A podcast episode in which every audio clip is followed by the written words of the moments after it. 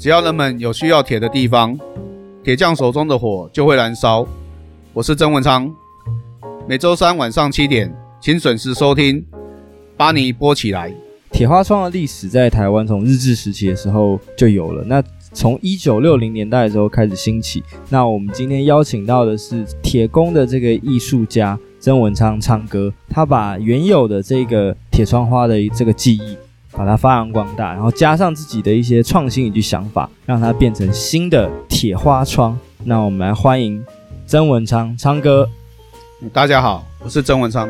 我觉得可以先跟大家介绍一下，说这个铁花窗是什么。然后我们前面有提到说，它其实是一个呃已经存在蛮久的一段时间的一个产物。那为什么它后来最近又会兴起，然后开始有很多的媒体去做报道？铁花窗对我的定义来说，它其实是在我当学徒的时候，应该严格来讲是说，我从小的时候就看它长大的。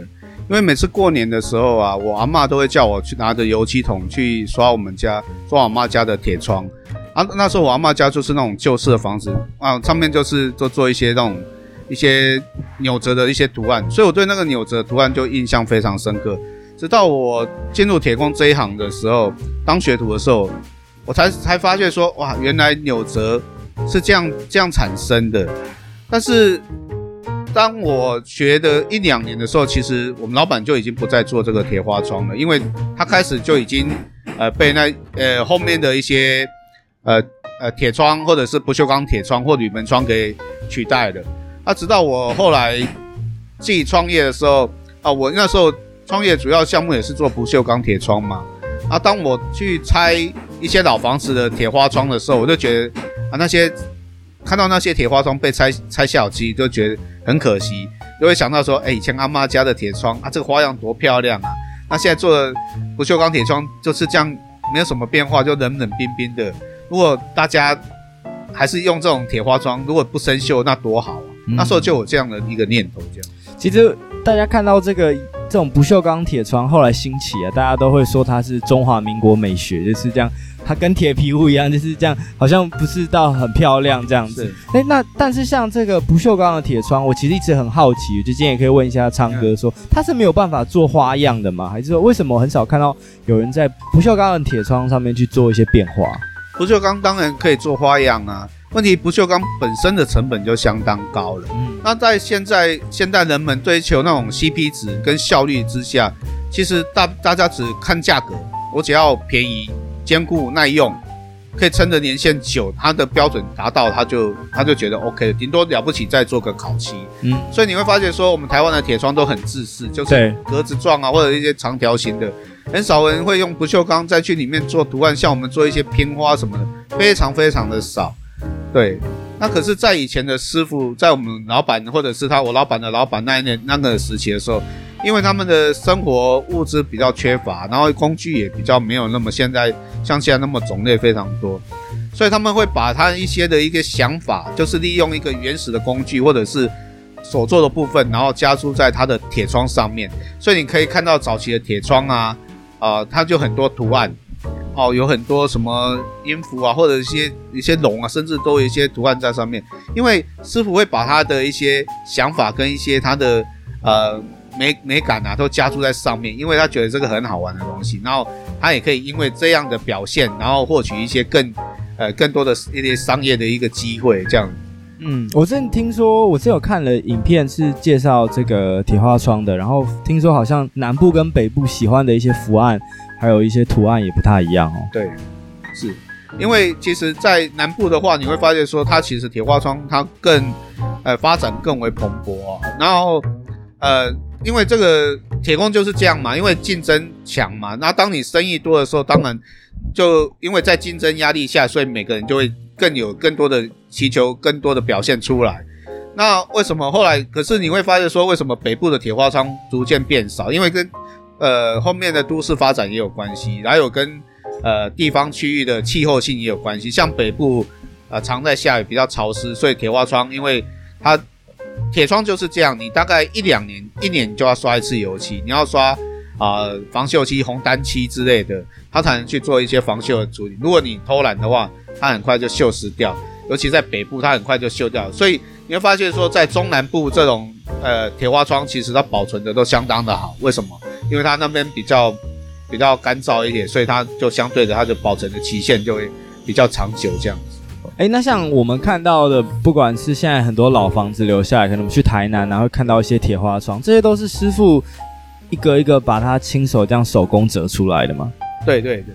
那这个铁花窗它的呃做法是怎么样做的？从你从拿到黑铁开始，怎么样把它做成铁花窗？呃，我可以跟大家介绍一下铁花窗它大概制作的过程。呃，因为每家的窗户的大小不一样。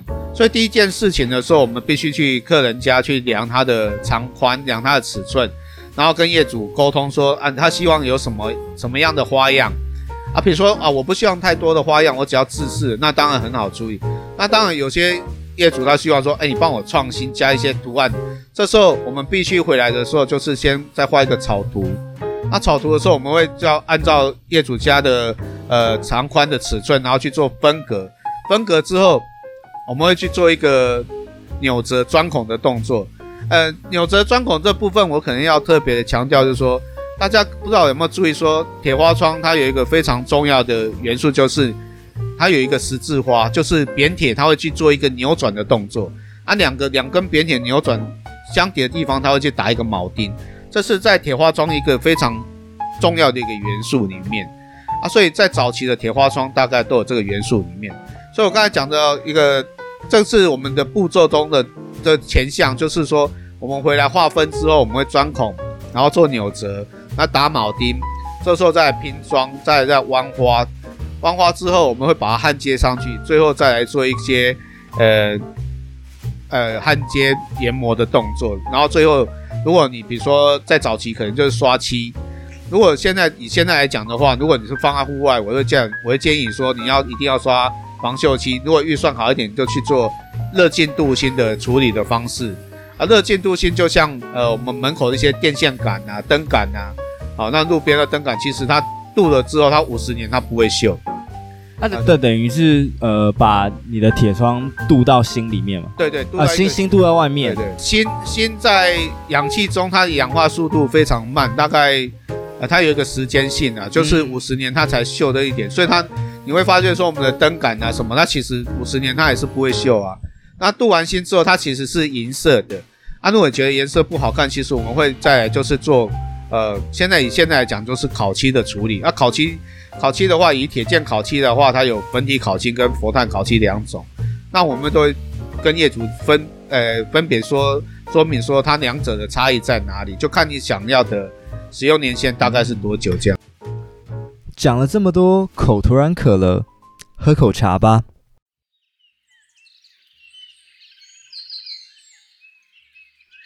为生活留白，挪出空间，保有余裕，才能让真正喜爱的事物进来。来自日本的极简现代绿茶，Kirin 生茶入驻 Barney's Talk。Kirin 生茶是日本原装进口的正统日式绿茶。以 Rich Green Tea 强调茶味浓郁但清爽的口感，啜饮一口，心随之留白。不能出门的日子也许有点闷，关掉脑海杂讯，放开纠结思绪，还给夏天应有的简单。一起喝口生茶，深呼吸。那那像我们刚刚前面讲到上述这么多步骤，有没有什么步骤是其实比较辛苦或者是比较搞纲的地方？呃，其实做这个不会辛苦啊，因为其实我们都是凭着就是自己的乐趣在做。但是，呃，如果说比较麻烦的、比较琐碎的，可能就是在做扭折这个部分。为什么我一直在强调这个东西？因为扭折它是铁花窗的一个非常一个重要的一个元素在里面。你没有扭折的时候，其实它就只能充其次，都就叫铁窗了。那有扭折的时候，它才能叫铁花窗。那扭折之后，我们的钻孔打铆钉。那铆钉的时候，我们又秉持了说，以前师傅他们是用上手下去烧红，把那个铆钉烧红，然后再去捶打。那、啊、其实这种东西，我们其实讲白的，我们只要用电焊机把它烧一烧，点起来就好了。那为什么要去做这种做这种动作啊？我们做这个东西就是要复古嘛，就是要还原当初以前师傅的那种精神嘛。所以，我们还是秉持着以前的功法去进行，所以它这个部分可能会比较麻烦一点，别人会觉得非常麻烦。有所以你看到有呃像有一些同业，他可能这部分的可能就会跳掉，但是我们还是秉持着以前人的精神，然后把它做出来这样。哎，可是我看那种，因为有看了一些这个做铁花窗的影片啊，我看这个扭折其实好像蛮耗力的哦。对，哎，这其实耗不耗力跟你取决这个扁铁的厚度跟宽度有关系啊。我之前第一次做的时候啊，因为我我一直担心业主防盗的问题，因为它除了要美观之外，当然防盗是很重要的。所以那时候扁铁采用那个四公分的扁铁。好，那厚度采用六 mm 六 mm 厚的扁铁这样子，其实他可能很很难想象。我可以这样讲好了，我师傅一天他只能弯四只，只能扭四只扁铁啊。他扭了一个礼拜之后，数量够了，可是他手举不起来，因为他是要靠全身力量去扭折的啊。所以我后来发觉说，因为我把它的扁铁这种尺寸加大，跟以前的。前辈们做的又不一样，以前前辈用的比较小只，后来才发现说，人家以前前辈用小只的是有道理，因为谁叫你要弄那么大只，难怪你扭不起来的。哎、欸，可是像这个扭折，它没有办法用什么油压机械的方式去扭吗？哎、欸，这个就关系到我刚才讲的尺寸的划分嘛，因为每家的尺寸，呃，窗户尺寸不一样，这时候你划分的距离不一样，你很难用机器去去做这种设定，除非你今天要开发一台这种机器。来做这个铁花窗这个动作，可是有可能吗？因为其实铁花窗在大家心里面，它大家都很喜欢，但是它的价格是让人家却步的。对对，因为大家看到价格就说哇，为什么呃黑铁的这个价格要这么贵？可是大家要想一点，它全部都是靠手工去做的，而且它做的速度，如果你花样越复杂的时候，它速度是越慢。你可以用现在师傅的工资去薪水去计算，你大概就知道它成本会落在哪里，这是很简单的一个事情，对啊。所以大家要做这个东西的时候，你不能用不锈钢的或铝门窗的呃铝窗的观点去去衡量它。其实它对我们来言呢，它是应该是一个艺术品，而不是一个商品。所以如果你用艺术品来看待的话，这种东西其实你会觉得它价格是合适的，它是合理的。那那时候，因为其实昌哥有说过说，说其实因为本身是做铁工相关的嘛，那其实铁花窗就像您讲的，并不是一个主要盈利的项目，甚至是可以打平就偷笑了这样。那当初怎么开启这个做铁花窗的这个机缘？除了可能之前在师傅这边有曾经学学习过以外，后来自己出来呃创业以后，是怎么决定开始做这个项目的？其实我后来就是自己创业之后啊。啊，我刚才有讲，就是说我们常去拆一些旧的以前前辈做的铁花窗，我就觉得很可惜，甚至还想把它收起来。后来有一次，我就在网络上啊，就是那种拍卖网，就看到说，哎，居然有拿有人拿这个来卖，嗯，因为大家开始去喜欢怀旧，对，因为他看到那个铁窗，他就想起以前的事情来，我就觉得这个很有意思，因为我自己也是这样子。然后后来我因为做网络的生意，因为我都做部落格嘛，然后在六年前的时候，就有一个一个客人。他说：“我们家他继承他爷爷的一个房子，他爷爷就是那种就是传统那种一二楼的房子，可是他不想做，不想装不锈钢铁窗，他希望说能把他以前拆掉那个铁花窗再把它装回去。那问我能不能做？我当下听到我就很开心啊，我就说好，那我就来试试看。我就开始去想以前师傅的功法，那我也有去请教老板，后来我就试着去把它还原出来。”然后陆陆续续，我们就做，我就把这个案子啊过程就 po 到我的部落格里面跟大家分享。那我们就是就成为当时啊台面上唯一可以刻字化的一个一个店家。然后当然陆陆续也接了几个案子，但这个因为铁花窗其实因为我在摸索当中，铁花窗并不不是我想的说啊那么那么顺，因为每个花样的变化的时候都会产生一些成本的耗出。所以，当我们利润抓到每次抓在调整这个利润的时候，其实它的成本都是超乎你想象的。所以我做的可以说，后来我会把它不是当做我的营业项目，也是这个原因。因为其实你要用获利的这种想法来看的话，其实你这个铁花窗你会支撑不了多久，因为你会放弃掉。对，因为大家对它的认同感就是大家喜欢它，但是对它的价格认同，但是。都是没办法去接受的，所以我们会把它当做是一个理念的的事情在做这样子。嗯，但后来比较有名就是昌哥这边做这个金志廷的这个案子嘛。啊，对。那跟大家分享一下这个后来这个缘由好了。啊，其实我们就是呃，其实，在当下的当时的时候，其实铁花庄在哦、呃，我可以说大概做没几个案子啦。大概一二十个案子，他进那个进制是是最后其中一个案子。啊，那时候业主他喜欢我们对做事情的一个态度，然后喜欢这个传统的这种铁花窗。那他在高雄美容，那时候他就啊就画了一个图给我，就我就报了价。那业主也非常阿莎力，就付了定金，我们就过去丈量。那丈量那天的时候，我专程跑到高雄去，然后业主说我我是想做，其实我真的想做是把。外面的一个建筑物金字亭也加入在铁花窗。那金字亭我可以跟大家讲一下，它是在清农，呃，清朝乾隆时期的一个建筑物。那他是焚烧客客家人习很习物爱物嘛。那你客家人写完这个字的这个纸张，他不能随便丢，他要拿到金字亭去焚烧。所以这个金字亭，这金字亭是祭拜仓颉跟文昌帝君的。那业，因为他在业主家的门口，业主觉得每天看到他，觉得都很，因为从小看到大，他觉得看到这个东西很安心，所以他想把它加到他他的铁窗里面。那那时候我听到的，时候我其实是感到非常的开心，因为很少人会有去有这种图案的设计。那我就跟他讲，好，那我回来，我再报价给你，因为他因为因为他不好做，他费用可能会不一样。可是我回来之后，我想了三天之后，我自己知道，其实做这个金字亭，他大概师傅要做十天，那十天的话就是要三万块。可是我我知道这个这费用三万块再加上去的时候，业主一定不会做，所以我想了三天之后，我跟业主报了一个八千块。啊，果不其果不出其然，业主听到八千块说：“哇，怎么又多了八千？”其实他已经鼓起勇气花了一些钱去做这个铁窗了。还要多八千，他觉得这样成本有点太高。这时候我就分析给业主听说说，其实你去想做这金字亭，绝对不是一两天的事情。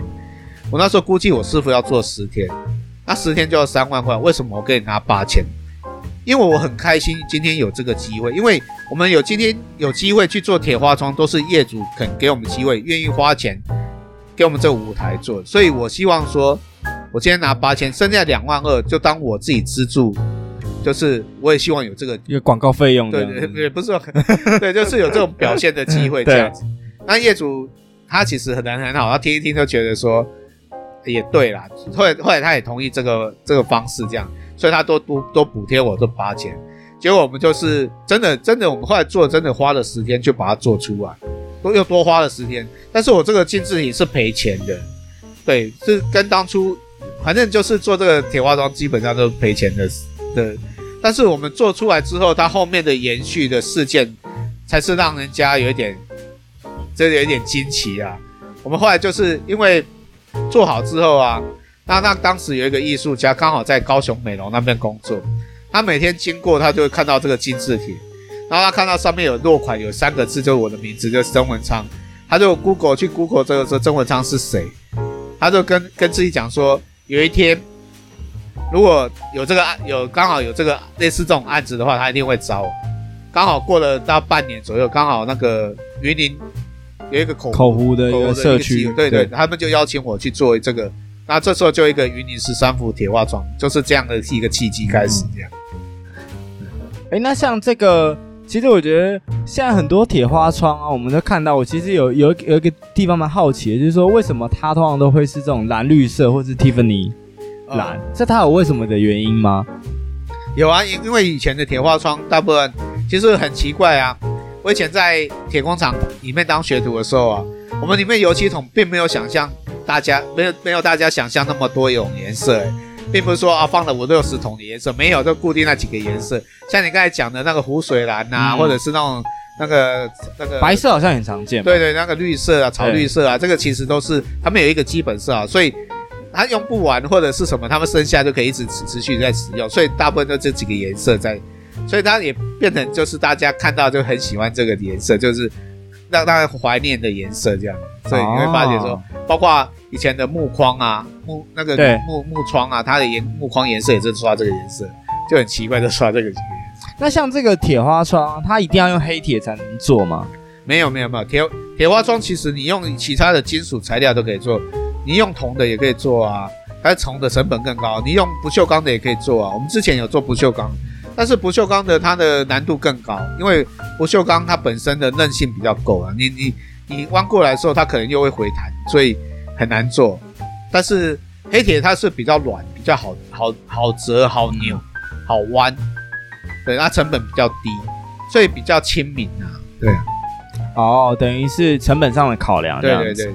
哦，那像我们回到刚刚这个金字亭的案子啊，因为我们有后后来有去看这个图片，它的金字亭其实是一个非常立体的感觉。是。那昌哥那时候怎么样把这个金字亭的这个整个建筑物做的有很立体的风格？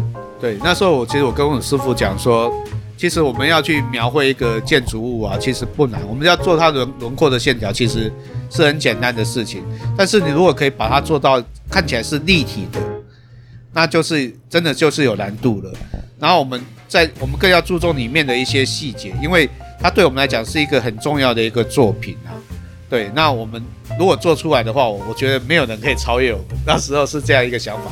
后来我们就是用利用很多呃，大概有四种规格的扁铁。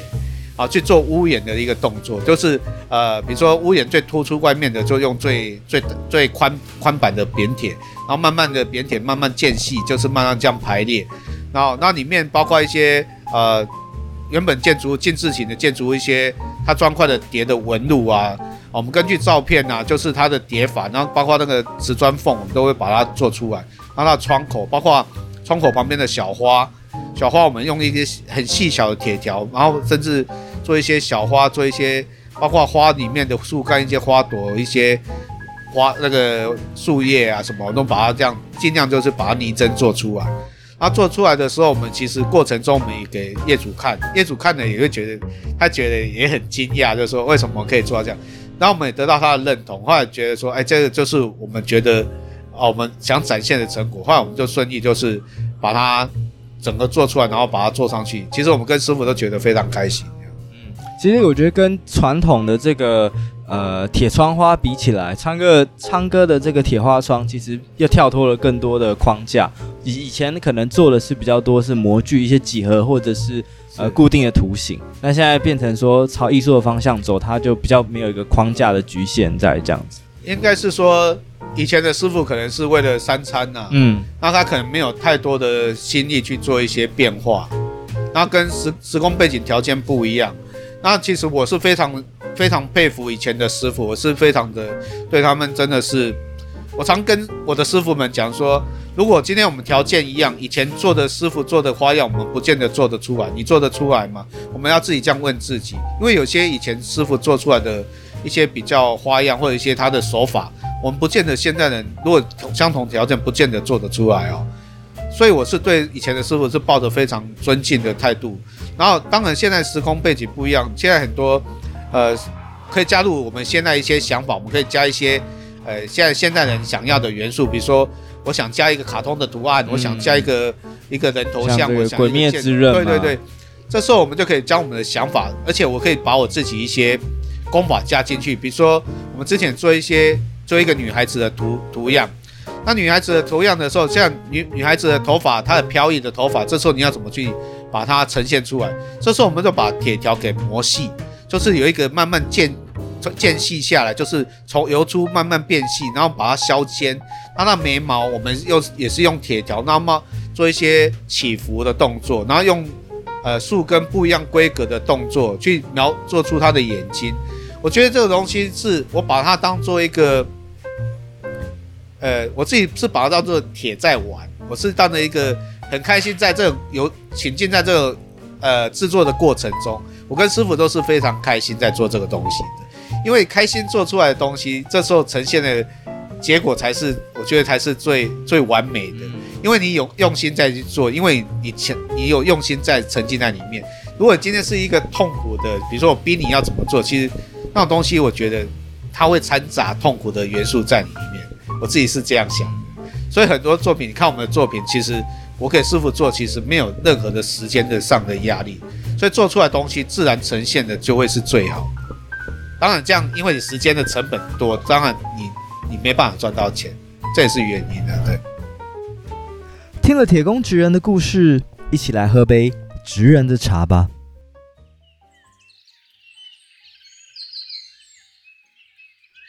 为生活留白，挪出空间，保有余裕，才能让真正喜爱的事物进来。来自日本的极简现代绿茶，Kirin 生茶入驻 Barney's Talk。麒麟生茶是日本原装进口的正统日式绿茶，以 Rich Green Tea 强调茶味浓郁但清爽的口感。啜饮一口，心随之留白。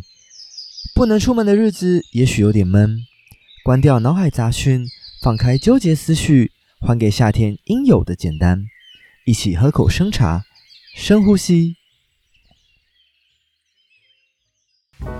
有没有什么你过比较印过往比较印象深刻的作品，或者是其实呃做起来比较困难的，就是花比较多心力在上面的？其实我们我们做过最难的，呃，有几幅有几幅是最难的，比如说金字亭那个是，呃，我们创了一个先例啊。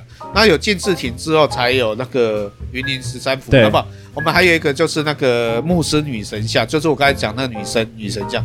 那个女神像的时候，这时候我们又找到一个新的功法，就是把铁条给去削尖，就是把它削细这样子。然后我们把这个功法再运用在云林十三幅铁花窗上面。所以云林十三幅铁花窗，你会看到说，为什么有一些虾子的脚可以做的这么惟惟妙惟肖，就是说。虾子脚不是最后是尖的吗？你去云、嗯、你去云林看的时候，我们真的就是这样做。但是那个尖，我们我们没有考虑说安全上的问题，所以我们把它稍微有稍微打蹲一点啊，所以它的它的其实那种呈现的视觉感觉就不一样，那美感就完全你让让你看出来就是它不是扁扁的断面，就是四四方方而已。你会觉得说哇，真的很师傅很用心在这个这幅的创作上面。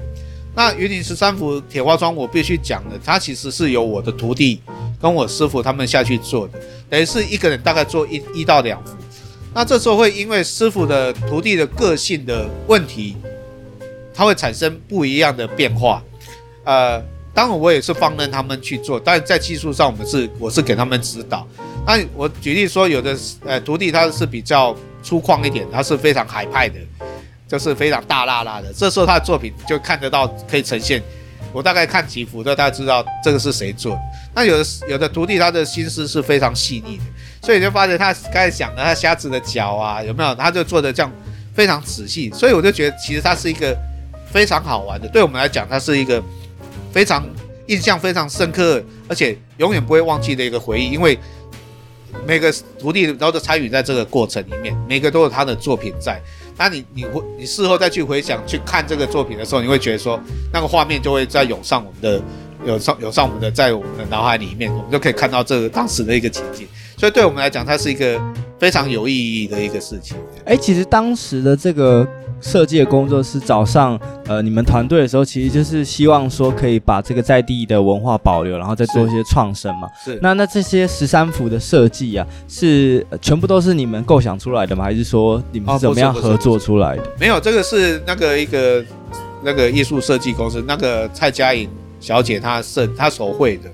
那手绘的时候，她手绘当然她是用铅笔绘的，这时候铅笔的时候都有一些线条。哦，有一点粗细。那其中有一幅是当地居民，他是用毛笔绘的。啊，有两幅啦，一个是用，一个是画一个，嗯，一个房子跟一个是诗人嘛。对，对，一个是诗人。这时候他们他们用毛笔的时候，这种就就会就会有那种中国文字的那种笔画出现。那这时候你要怎么去把它展现出来？这时候对我们来讲，呃，这就是一个挑战呐。你用铁怎么去呈现这种他当初的笔触？你是要怎么完全去把他的精神，他当初画的精神给呈现出来？这时候对我们来讲就是一个考验。那所以那时候我们就跟师傅讲说，哦，我们其实他的手稿我们去把它放大。那这时候我们的线条，我们绝对不能失真。你不能说他一一双手画的那么纤细，你把它做的那么胖的手，或者他明明是一一双手，结果你画起来不像手，做出来不像手，那这样就不对了。所以修修改改，修修改改。所以我们在过程中，当然师傅跟我之前也会有一些摩擦，但是我们过程中都是非常的快乐，对啊，后来也顺利就完成这个这个案子。其实我好像有看到这个采访，其实因为刚刚昌哥有提到说师傅的个性不同嘛，有的比较粗犷，有的比较细心。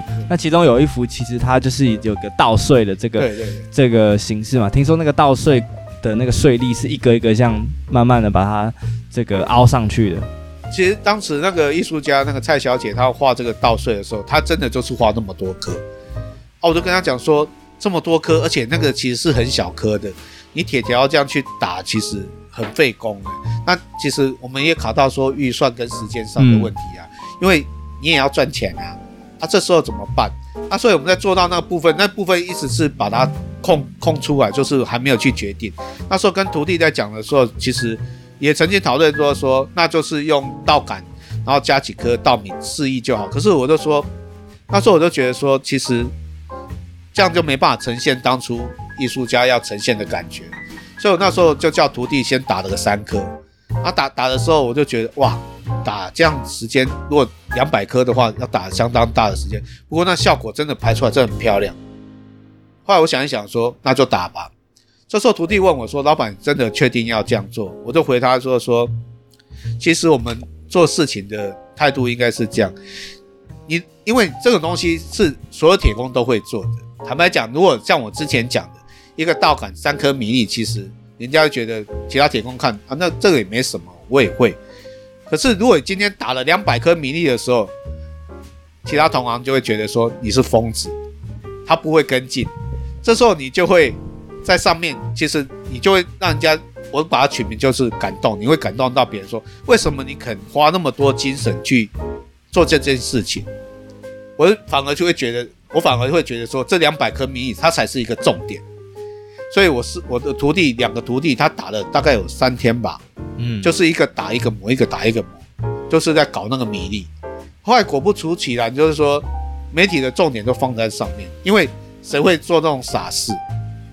对，这也是让我比较出乎意料之外，因为他刚好就在那个干妈奖旁边，所以变成是一个重点里面最最让大家津津乐道的一个作品在。然后我那个徒弟他也从里面学到说，其实。